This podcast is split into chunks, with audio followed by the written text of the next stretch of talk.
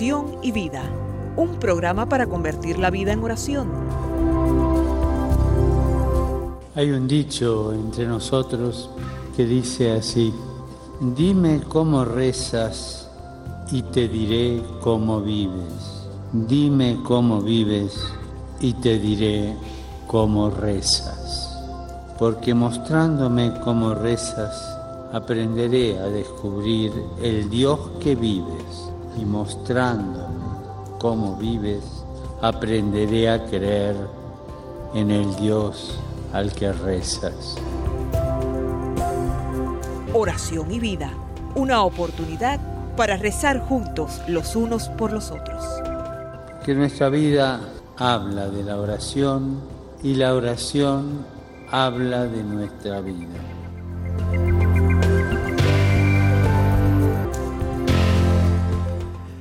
Ven Espíritu Santo, llena los corazones de tus fieles y enciende en ellos el fuego de tu amor. Envía Señor tu Espíritu Creador y renueva la faz de la tierra. Oh Dios, que has iluminado los corazones de tus hijos con la luz del Espíritu Santo, haznos dóciles a sus inspiraciones para gustar siempre el bien y gozar de su consuelo. Te lo pedimos por el mismo Jesucristo nuestro Señor. Amén.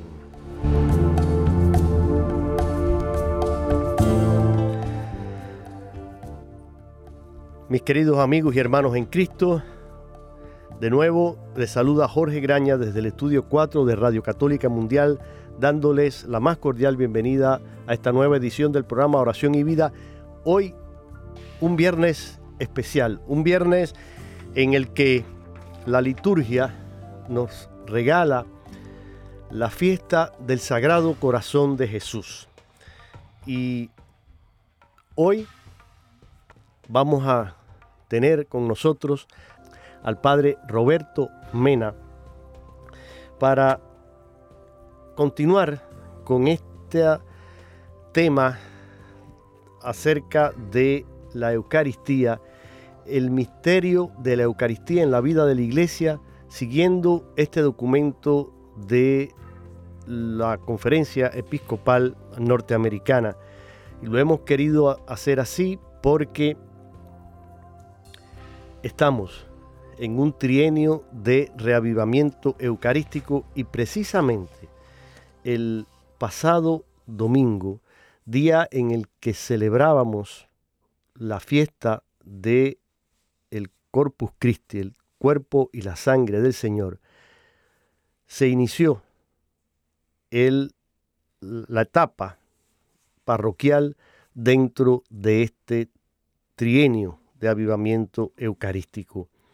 Es decir, que durante todo este año vamos a tener la posibilidad en nuestras parroquias de profundizar en temas, actividades, celebraciones, todas relacionadas con este gran sacramento de amor que es la Eucaristía y que por lo tanto tiene una gran relación con esta fiesta que celebramos hoy y que yo mencionaba hace unos minutos. Hoy que celebramos precisamente la fiesta del Sagrado Corazón de Jesús. Padre Roberto, bienvenido una vez más y ¿Y qué relación?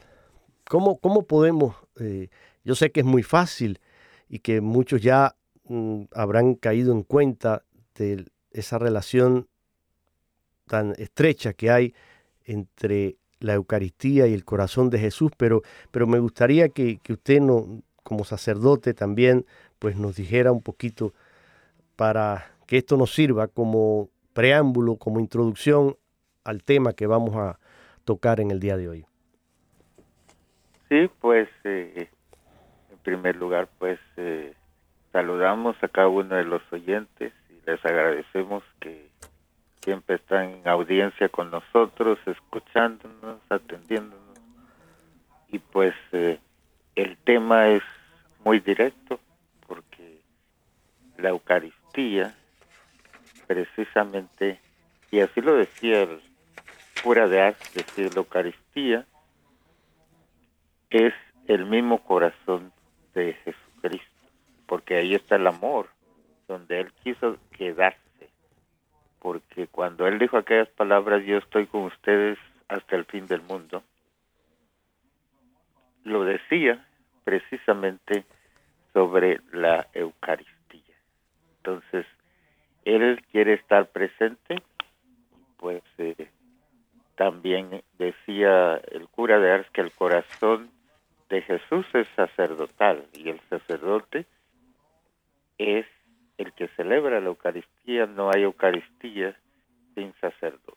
Entonces, hay una conexión muy directa y si vamos a los milagros eucarísticos del anciano de Orvieto, pues cuando se hicieron estudios de esas eh, hostias que quedaron eh, pues eh, llenas de sangre, cuando hicieron el estudio descubrieron que era precisamente del miocardio del corazón, una carne del miocardio del corazón la que está presente en esos milagros. Entonces ahí miramos esa conexión directa, que es el corazón que tanto ha amado a los hombres, que se quedó en la Santa Eucaristía. Yo creo que sí, eh, así usted lo ha, lo ha precisado muy bien y pensemos que en realidad en, en ese sacramento, en la Eucaristía, está vivo y presente ese corazón de Cristo, ese corazón con el que nos ha amado siempre y un corazón que, que fue también un corazón humano como el tuyo y el mío. Es decir, Cristo nos amó como, como verdadero hombre también. Y, ese fragmento, ese, e, esos eh, fragmentos o, eh, como le dicen también en, en, el término médico, hay una palabra que es para, ahora se me escapa, pero bueno, eh, esas que, han analizado, como dice usted, y que la ciencia ha descubierto que, son parte de, un corazón humano y que son sangre también de un perteneciente a un ser humano, eh, revelan con toda claridad, sin, sin lugar a duda, que Cristo está real verdaderamente presente en su alma, en su divinidad, en su cuerpo, en su sangre, en cada Eucaristía que, celebramos, en cada Eucaristía que recibimos. Por lo tanto, si damos culto eh, al corazón de Jesús, la mejor manera de hacerlo es precisamente participando, Padre Roberto, en la Eucaristía y haciendo esa comunión íntima con el Señor y también con nuestros hermanos, porque no podemos separar tampoco una cosa de la otra. Es un amor que se vive eh, en unión a Cristo y a mis hermanos. Por eso, quizás hoy, eh, el mejor culto, la mejor devoción que puedas demostrar a este sagrado corazón es la participación devota, sincera, con un corazón eh, rebosante de amor y de agradecimiento a Jesús, participando en la celebración de la Eucaristía, haciendo también, si no puedes, por alguna razón, haciendo una comunión espiritual y, y todos los que puedan es un hermoso día también para quizás hacer una hora santa frente al Santísimo.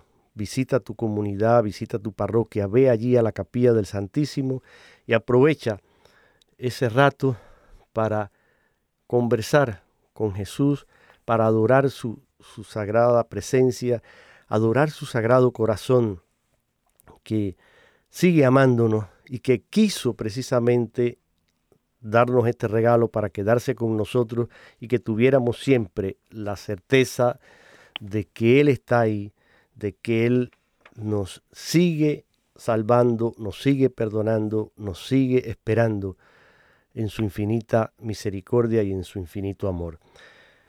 Y que el Espíritu Santo nos permita, Padre Roberto, que, podamos hacerlo así, de esta manera. Pero vamos a entrar en, en el tema que nos corresponde al día de hoy, siguiendo, repito, este documento que lleva por título El misterio de la Eucaristía en la vida de la Iglesia. Lo escribieron los obispos y es el material que un poco tomamos como, como base y como columna vertebral para profundizar en el tema y poner nuestro granito de arena en este trienio de reavivamiento eucarístico.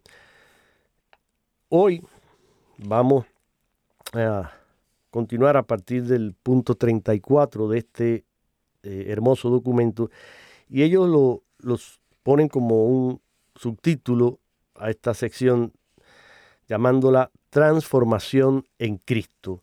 ¿Y qué nos mm, dicen aquí los obispos, padre? Que la persona que participa dignamente de la Eucaristía mejora cada vez más la capacidad de vivir la nueva ley del amor dada por Cristo, precisamente porque Cristo se comunica a sí mismo en el sacramento del altar. Entonces, cada vez que el ser humano toma como fundamento esa transformación personal y moral en la santa comunión con Cristo que Él estableció. Y pues inicia desde el bautismo y se va profundizando en la Eucaristía que son los sacramentos de la iniciación cristiana. Entonces, en la celebración de las misas se nos muestra precisamente y verdaderamente el amor y recibimos esa gracia que nos permite imitar el amor de Cristo, que nos muestra San Juan Pablo II, que la vida moral del cristiano nace y se alimenta de aquella inagotable fuente de caridad y santidad y glorificación de Dios que se encuentra en los sacramentos, especialmente en la Eucaristía. Entonces, participando en el sacrificio de la cruz, el cristiano comulga con el amor de entrega de Cristo y se capacita y compromete a vivir esa misma caridad en todas sus actitudes y comportamientos de vida. Aquí nuevamente miramos entonces esa relación en esta fiesta del Sagrado Corazón de Jesús, que es el amor de Dios, cómo está presente en la Santa Eucaristía, nos transforma en el amor para que nosotros amemos al prójimo. Así es, Padre, y precisamente en esa transformación personal y moral que se sostiene por la Eucaristía, alcanzamos todos los ámbitos de la vida humana. Y como dicen los obispos aquí, el amor de Cristo puede, yo diría, y debe impregnar todas nuestras relaciones con nuestra familia, con nuestros amigos, con nuestro prójimo. Es lo que yo decía hace un rato, cuando participamos en la celebración de la Eucaristía, lo hacemos sí, personalmente, porque cada uno de nosotros eh, realiza esta eh, presencia y esta unión con Cristo y esta participación de manera personal, pero también tiene que haber esa participación unida a todos, unida a mi comunidad, como dice, a mi familia, porque nuestra relación con Cristo no es eh, solamente dentro del ámbito privado, sino que tiene que abrirse a los demás. Eh, esa solidaridad y comunión en el amor de entrega de Cristo que hace la iglesia y que nos hace miembros de la iglesia, nos lleva más allá de la comunidad visible de fe, a todos los seres humanos a quienes estamos llamados a, a amar, a ayudar, a servir con ese mismo amor que forma nuestra comunión con el Señor.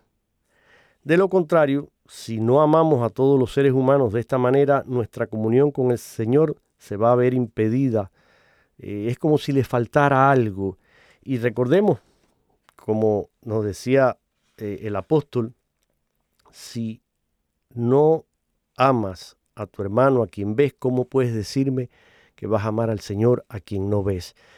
Y creo que es algo que nos invita también a meditar profundamente y hacer una revisión de vida y decir, bueno, realmente mi fe, mi amor a Cristo, mi amor a la Eucaristía, transforma mi vida de tal manera que me impulsa a amar a Cristo en los demás, a descubrirle en los miembros de mi familia, en mis compañeros de trabajo, en mis compañeros de escuela, en mis vecinos, en el pobre, en el necesitado. Realmente vivo yo la, caridad de esa manera que sea signo de que mi vida tiene una eh, espiritualidad eucarística. Se los dejo para que lo, piensen, lo mediten. Eh, y seguimos aquí con, el documento, Padre Roberto, porque el punto 36 también eh, es importante lo que nos dicen ahí ellos en relación con la transformación de la sociedad. ¿Qué, qué, qué, sugieren los obispos? Pues eh, nos dice que corresponde a los laicos en particular transformar las relaciones sociales conforme al amor de Cristo que se realiza concretamente en acciones que obran por el bien común objetivo. Entonces, los laicos conscientes de su llamado bautismal a la santidad, en virtud de ese bautismo que recibieron, tienen como responsabilidad actuar de manera de fermento en la masa para construir una ciudad temporal que esté de acuerdo con el proyecto de Dios. Entonces la coherencia entre fe y vida en el ámbito político, económico y social exige la formación de la conciencia que se traduce en un conocimiento de la doctrina social de la Iglesia. Los laicos que ejercen alguna forma de autoridad pública tiene la responsabilidad especial de formar su conciencia de acuerdo con la fe de la Iglesia y la ley moral y de servir a la familia humana defendiendo la vida y la dignidad humana. Y creo que este punto es fundamental en esta coyuntura que tenemos aquí en Estados Unidos, donde tenemos eh, varios políticos que son católicos, pero que no actúan de acuerdo a la doctrina social de la Iglesia. Entonces, creo que nos está diciendo claramente cuál debe ser la expectativa para un laico católico al recibir la Eucaristía, porque no es nada más como un recordatorio de lo que hizo Jesús en la última cena, sino que nos invita a transformar las estructuras de acuerdo a lo que recibimos. Y esa es la responsabilidad de aquellos laicos que están en política, sobre todo partidista. Entonces, muy importante que volvieran a surgir esos laicos como Santo Tomás Moro y otros más que se entregaron 100% a la fe y conectaron la fe con la Eucaristía. Esto que usted está diciendo es muy, muy, muy importante y tenemos que tenerlo muy presente todos los cristianos católicos porque tenemos esa responsabilidad de elegir a nuestros eh, futuros gobernantes y nuestro voto tiene un peso grande a la hora de realizar estas elecciones. Por lo tanto, hay que estar muy bien informado y exigir a estos líderes, a estos gobernantes, que actúen de acuerdo a su fe, a su moral. Como usted lo decía, desafortunadamente, desgraciadamente, tenemos muchos que se hacen llamar católicos, y yo diría católicos entre comillas, pero para nada siguen el dictado de su conciencia ni lo que prescribe la fe y la moral cristiana católica. Dista mucho su comportamiento de lo que nos pide nuestra fe y de lo que la iglesia y la moral cristiana eh, exigen en nuestra vida. Por lo tanto, hermano, hermana, que me escuchas a la hora de ejercer tu voto, piénsalo y elige realmente a quien de verdad va a servir a los intereses del bien común, pero que lo hace coherentemente con su fe y de esta manera honrando a Dios, también honra a sus hermanos ofreciéndose a servirles a través de un cargo político. Es muy importante que esto no lo perdamos de vista porque las consecuencias vienen después. Y es lo que estamos hoy sufriendo, viendo esta cultura de muerte y esta guerra cultural en la que se nos tratan de imponer criterios y posturas de comportamiento totalmente ajenas y contrarias a nuestra fe, a nuestra moral. Hay que dar la batalla y ejercer con nuestro voto ese poder que tenemos y ese derecho de que se nos respete y que realmente sean hombres y mujeres dignos de esa responsabilidad de servir a los, al pueblo, servir a sus hermanos desde la política. Aquí en el, en el documento, padre, también menciona, por supuesto, el catecismo de la Iglesia Católica, ese libro que debería ser libro de cabecera en, en cada uno de nuestros hogares y consultarlo con frecuencia, leerlo, estudiarlo para profundizar y crecer más en nuestra fe.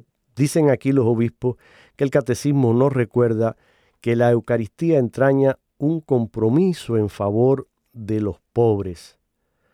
Para recibir en la verdad el cuerpo y la sangre de Cristo entregado por nosotros, debemos reconocer a Cristo en los más pobres de sus hermanos.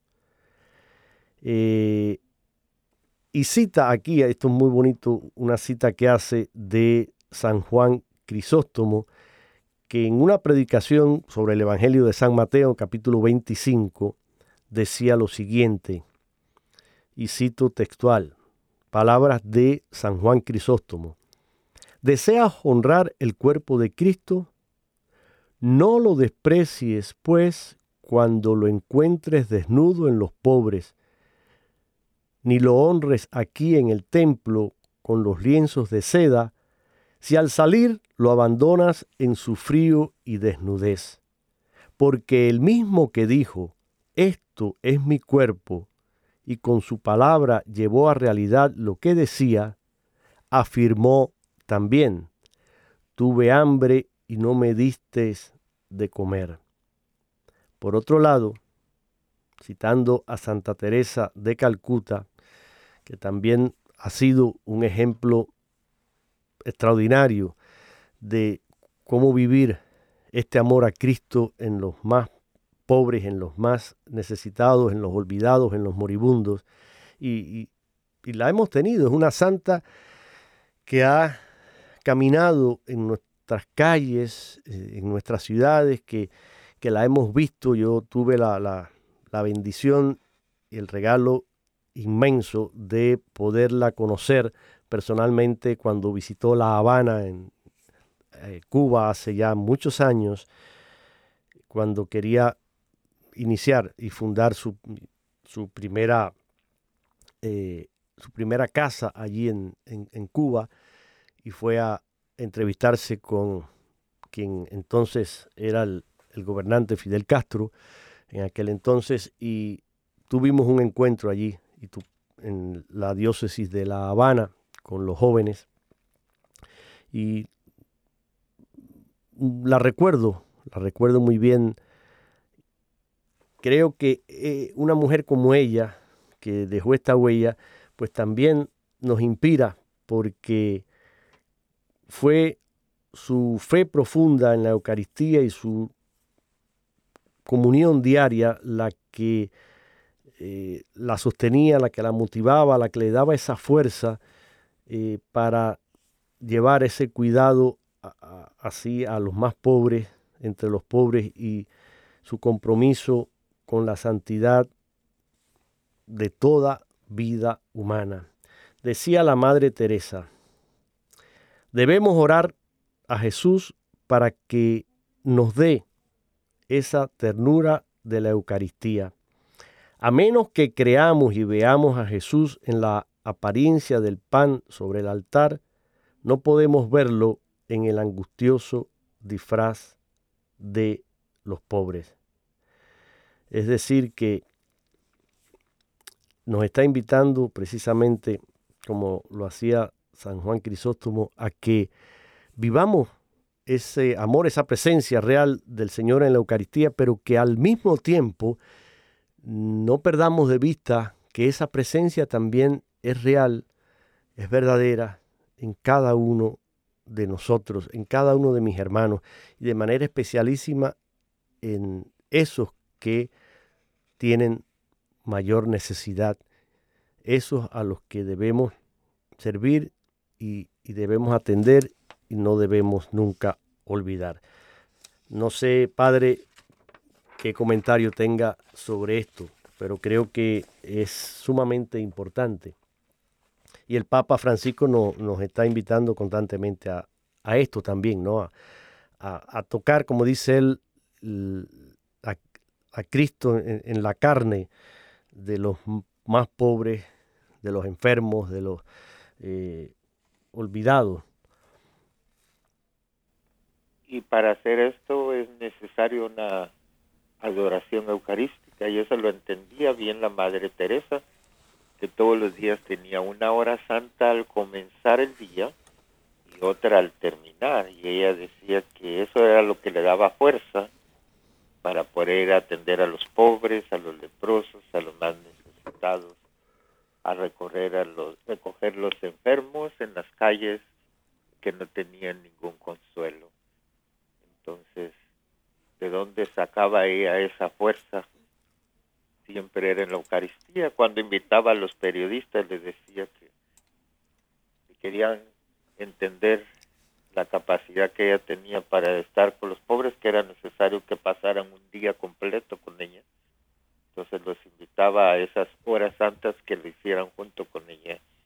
Y los periodistas quedaban impresionados de la forma como ella adoraba la Eucaristía y que del mismo amor que recibía en la Eucaristía lo conectaba en la atención a los enfermos y a los pobres. Entonces, ella quería presentarles el secreto de la Eucaristía como fuente de la caridad.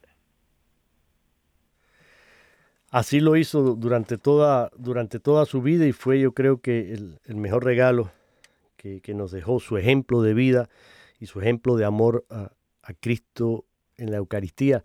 Y, es lo que siguen también todas las eh, misioneras de la caridad que viven esa espiritualidad que les infundió la Madre Teresa de Calcuta. Vamos ahora a hacer un una pequeña pausa aquí en nuestro programa para escuchar una hermosísima canción en la voz de Atenas, esta joven cantante argentina, que tiene esta bellísima canción, Cuando estás en el altar, una canción dedicada a la Eucaristía. La escuchamos y la meditamos haciendo oración con esta hermosa canción.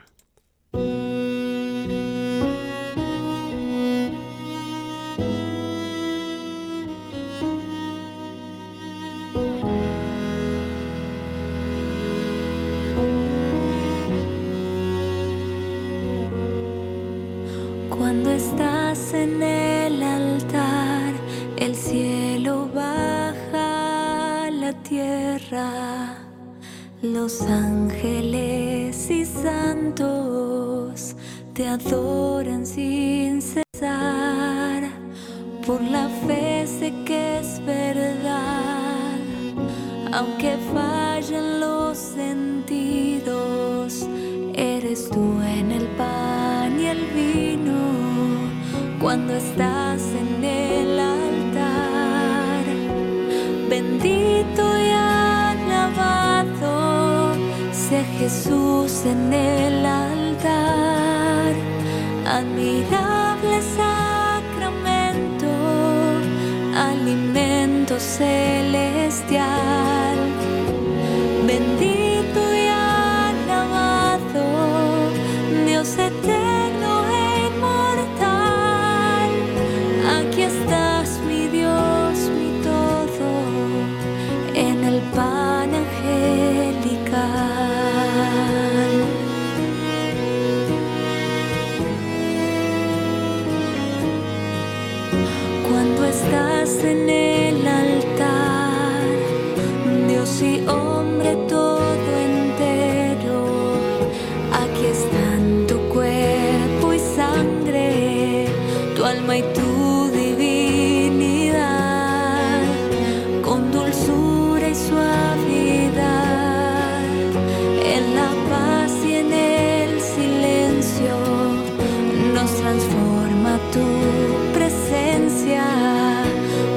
Cuando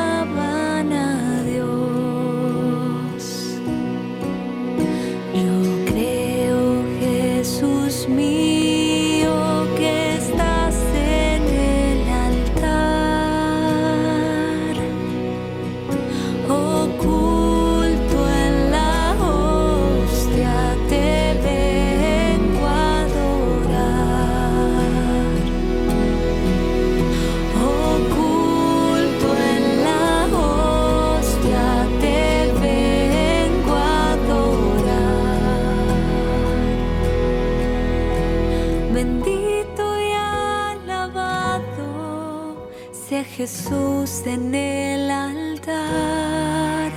Admirable sacramento, alimento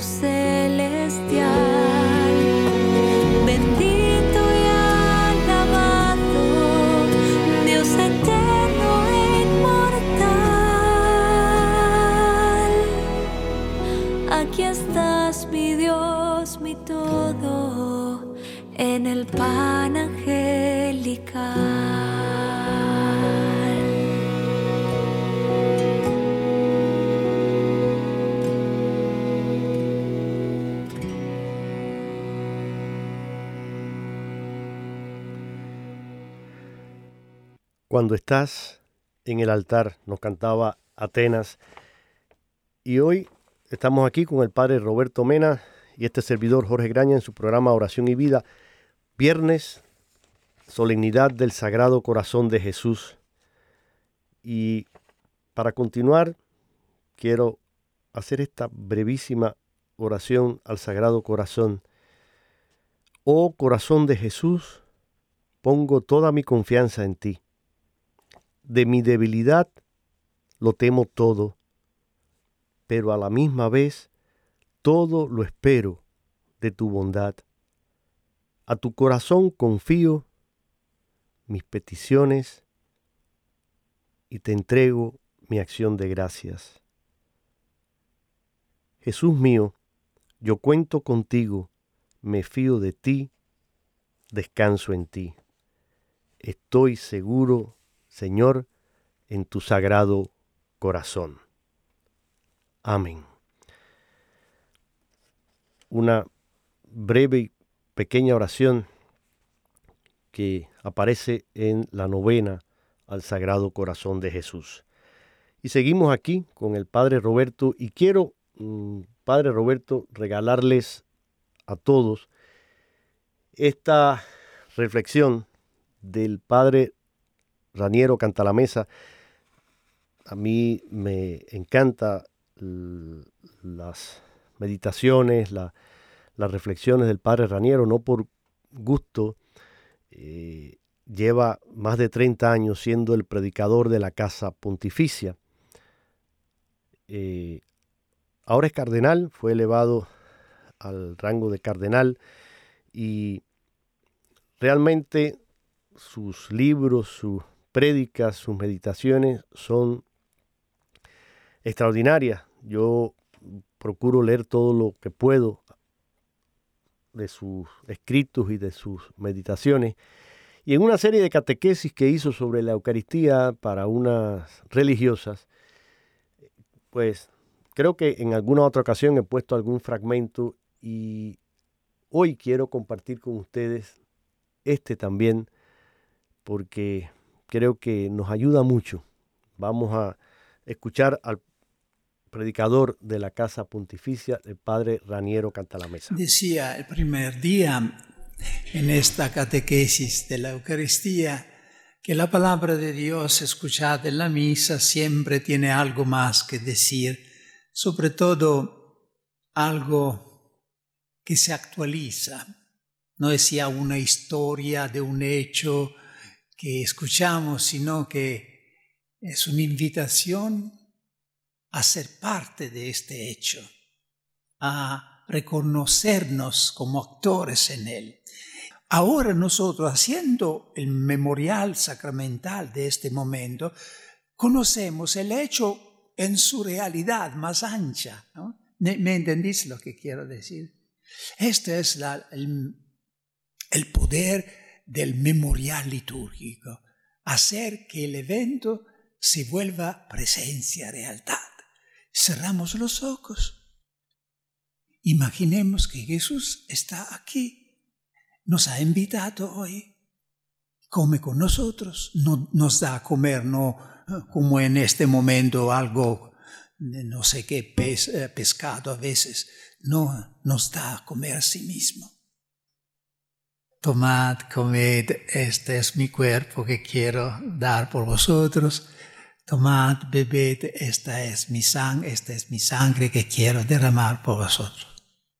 Y pues eh, el cuerpo de Cristo es su vida, entonces su santidad, sus virtudes, significa que gracias a la comunión eucarística, la santidad de Jesús, sacramentalmente, es esta mía, tanto que después de la comunión, yo me parece que ya eh, les he dicho esto, nos podríamos un momentito cerrar los ojos y hacer un, pequeño discurso con Dios Padre, decir, Dios Padre, ahora mírame, regocíjate, Eh, está escrito que cuando creaste el mundo veiste que todo era bueno, te regocijaste.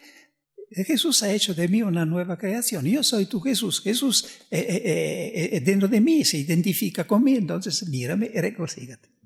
Sí. Por supuesto, después tenemos que dar una, continuación a todo esto. ¿no? Es el sacramento, nos da sacramentalmente esta realidad que después se puede perder si todo se acaba ahí y se puede, puede cada día influenciar nuestra vida si después queremos verdaderamente eh, conservar en nosotros la, la, las virtudes de la santidad de Jesús. A veces yo llevo este ejemplo en Roma, como en muchas grandes ciudades, hay estos, esos mendigos que no tienen nada, ¿no? ni un hogar, ni, nada. Algunos árabes sucios que llevan consigo todo el tiempo y eh, duermen a la estación ferrocarril. Eh, imaginamos que un día se difunde la voz que en vía Condotti, que en Roma es la vía de las grandes boutiques de, de de moda. Y se difunde luego que hay una, una, la dueña de una tienda que invita a todos estos mendigos a ir, eh, de poner, dejar sus harapos sucios, tomar una ducha y después elegir el traje más bello que más le gusta y llevárselo gratis. Sí, yo sé que la gente reacciona como vosotros. Eso no, eso, no, nada, nada, nada, nunca pasa. Sí, hermanas, esto nunca pasa en el ámbito humano, pero es lo que puede pasar cada día entre nosotros y, y Jesús. Porque nosotros somos estos mendigos con harapos sucios. El Señor a cada misa nos invita a deponer nuestros harapos, tomar una ducha, que como al inicio de la misa hacemos el acto de penitencia, y después salir de la Eucaristía con este traje de justicia de que habla Isaías me ha revestido del traje de justicia. ¿Recordáis este texto? Que se aplica también a la Virgen. Eh, sí, podemos decir, me ha revestido del traje de justicia, que es la, la, la santidad de, de Jesús. Y no se acaba aquí, no se acaba aquí, no se acaba aquí. Porque Jesús tiene la misma naturaleza que el Padre y el Espíritu Santo, ¿verdad? Son una sola naturaleza, una sola divinidad y tres personas, ¿verdad? Esta es la doctrina de la Trinidad. Entonces, recibiendo el Hijo, recibimos también el Padre y el Espíritu Santo, porque no se pueden dividir. ¿Dónde está el Hijo? Está el Padre. Entonces la comunión eucarística se abre a una comunión trinitaria. Sí. El Padre se nos da a través del Hijo y el Espíritu Santo también. En la Eucaristía se realiza la sobria embriaguez del Espíritu, porque eh, donde hay Jesús, el Espíritu Santo brota del lado traspasado de Jesús. Entonces, donde hay en la Eucaristía Jesús inmolado, hay la fuente del Espíritu Santo. Y eh, repito, no siempre, no a cada misa se puede ah, tener conscientemente presente todo este, este sentido. Por esto la misa se celebra cada día, de manera que cada día podemos valorizar un detalle de toda esta riqueza. En otra ocasión hablaremos también de la dimensión horizontal, como la Eucaristía nos empuja después también a hacer comunión entre nosotros. No se puede, no se puede recibir a Jesús y la Trinidad y excluir un hermano o una hermana o excluirse de la comunidad. No se puede. Pero hoy, hermanos, en un retiro quería sobre todo que os recordáis de la primera parte, de este milagro que pasa cada vez que recibimos la Eucaristía, que entramos en la Trinidad. Decía Ángela de Foligno después de haber recibido la comunión, me parecía de estar y descansar en el medio de la Trinidad. Me parecía de estar y descansar en el medio de la Trinidad. Que esto se realice también con nosotros. Estas fueron las palabras del padre Raniero Cantalamesa, predicador de la Casa Pontificia, y quería compartirla con ustedes porque es un poderoso mensaje. Y me gustó mucho, padre Roberto, esa imagen que él utiliza de citando, bueno, diríamos una moderna, una parábola moderna, ¿no? De estos mendigos que llenos de, de harapos, como dice él, y que apenas tienen unos trapos para ponerse arriba y que pernoctan eh, en las calles de Roma, pues suponiendo que ahí la vía Condotti, que es esa vía en Roma donde están las tiendas más caras y las famosas boutiques, pues que un día una de estas dueñas los invita a que vayan y, se pongan, de, se quiten esos harapos, se den un baño y, se vistan con el mejor vestido que, puedan encontrar allí, que más les guste y se lo lleven gratis. Eso mismo, dice él, es lo que pasa en, la Eucaristía, donde nosotros venimos con nuestros harapos, que son nuestras faltas, nuestras debilidades, nuestras, nuestros pecados, nuestras miserias humanas, pero hay, hay un acto penitencial al, principio de la misa que nos permite precisamente, además de la, de la, el sacramento de la reconciliación, pero cada misa tiene este acto penitencial también para que podamos entrar limpios de corazón, presentar todas nuestras faltas, nuestros pecados y esos pecados veniales que pueden haberse cometido entre una confesión y la próxima, pues también ahí en, ese acto penitencial ponerlos ante la misericordia del Señor y entrar con, limpios y, coger ese traje nuevo que nos va a regalar Cristo en la Eucaristía, revestirnos y revestirnos de esa Trinidad, como decía Canta la Mesa, porque en Cristo está presente el Padre y el Hijo y es imposible separarlo. Por lo tanto, es entrar en ese misterio de amor también de la Santísima Trinidad y ese misterio del corazón de Jesús que nos ama y que se derrama en cada uno de nosotros a través de esa gracia infinita que brota de su corazón traspasado.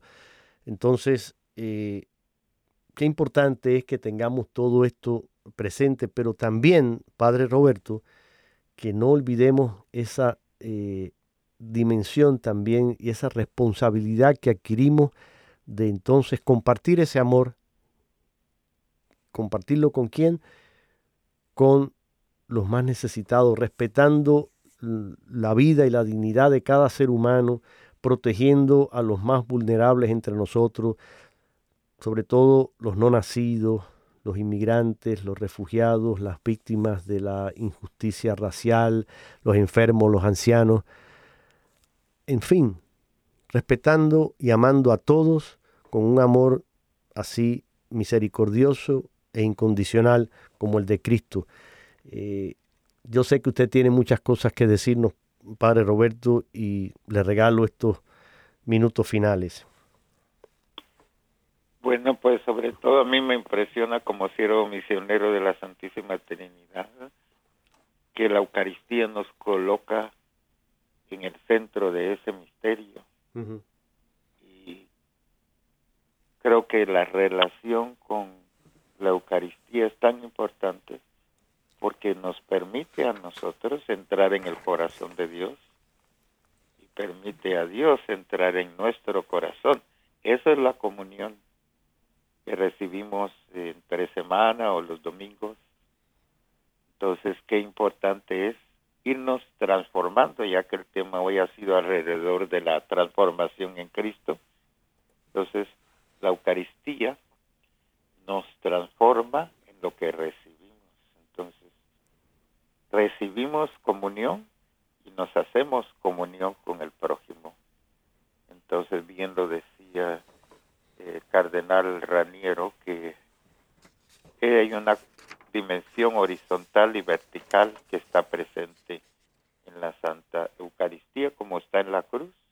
Entonces, hay uno de los palos de la cruz que va hacia el cielo y otro va de un lado a otro, que ese es el amor a Dios hacia arriba, el amor hacia el prójimo que tenemos cerca. Entonces, la Madre Teresa y muchos grandes santos han entendido bien esa relación. Y por eso se han entregado a los pobres. Pensemos en San Vicente de Paul también. Que Un gran santo. A los huérfanos en las calles de Francia. Y que la Eucaristía que él celebraba la hacía vida a través de su paternidad espiritual. Por eso me encanta su imagen donde está rodeado de niños, incluso está cargando a uno sus manos. Entonces, Jesús dijo que lo que hiciéramos a los más pequeños lo hacíamos con él. Así que bien lo entendió San Vicente y lo han entendido grandes santos a lo largo de la historia. Que tocando la carne de los necesitados, de los pobres, de los niños, de los jóvenes, tocamos la carne de Cristo también. Así es, Padre.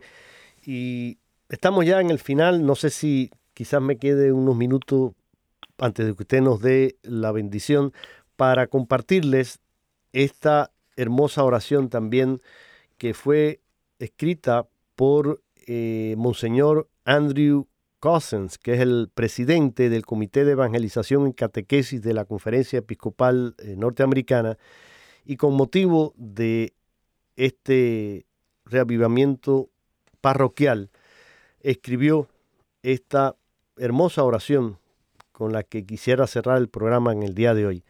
Y dice así, esta oración la pueden encontrar en el internet, yo les invito a que la busquen y la impriman y la tengan y la recen durante este año y si pudieran hacerlo en grupo, en su parroquia, pues sería fabuloso y ayudaría mucho a que este reavivamiento parroquial diera abundantes frutos. Dice esta oración de Monseñor Andrew. Señor Jesucristo, nos das tu carne y tu sangre para la vida del mundo, y deseas que todos los hombres vengan a la cena del sacrificio del Cordero. Renueva en tu iglesia la verdad, la belleza y la bondad contenidas en la Santísima Eucaristía. Jesús, que vives en la Eucaristía, ven y vive en mí.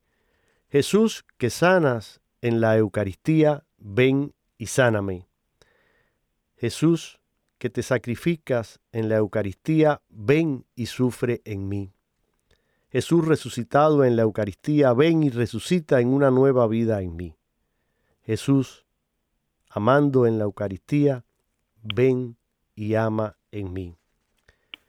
Señor Jesucristo, por el misterio pascual de tu muerte y resurrección, hecho presente en cada santa misa, derrama tu amor sanador sobre tu iglesia y sobre nuestro mundo Concédenos que, mientras te elevamos durante este tiempo de avivamiento eucarístico, tu Espíritu Santo atraiga a todas las personas a unirse a nosotros en este banquete de la vida. Tú vives y reinas con el Padre y el Espíritu Santo, Dios por los siglos de los siglos. Amén. Nuestra Señora de Guadalupe, Madre de la Eucaristía, ruega por nosotros. Que así sea y que así se cumpla en nuestras vidas. Y terminamos mm, nuestro programa hoy con esta hermosa oración de, repito, Monseñor Andrew Cousins, que es el presidente del Comité de Evangelización y Catequesis de la Conferencia Episcopal Norteamericana. Ahora el Padre Roberto nos da la bendición para cerrar el programa. La bendición del Sagrado Corazón,